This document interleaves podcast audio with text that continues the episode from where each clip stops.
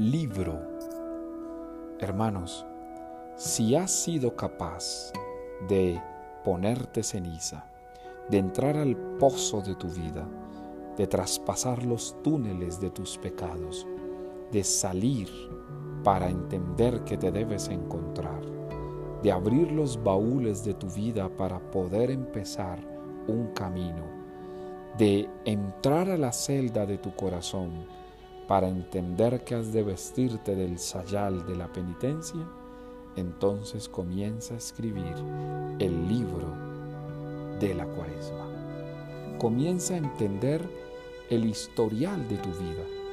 Comienza a ver que todos somos un libro abierto y que en ese libro debemos saber entender las páginas que de alguna manera han manchado nuestra existencia. Somos un libro que necesita ser leído y releído, contado y vuelto a narrar. Nuestros pecados han hecho de nuestra vida una historia en la que Dios no ha tenido lugar, pero la gracia también hace parte de ese libro. Hoy te invito para que no olvides que tú estás escrito en el libro de la vida y por lo tanto debes poner ese pecado que de pronto hace parte de tu historia en ese libro para que Jesucristo lo pueda redimir.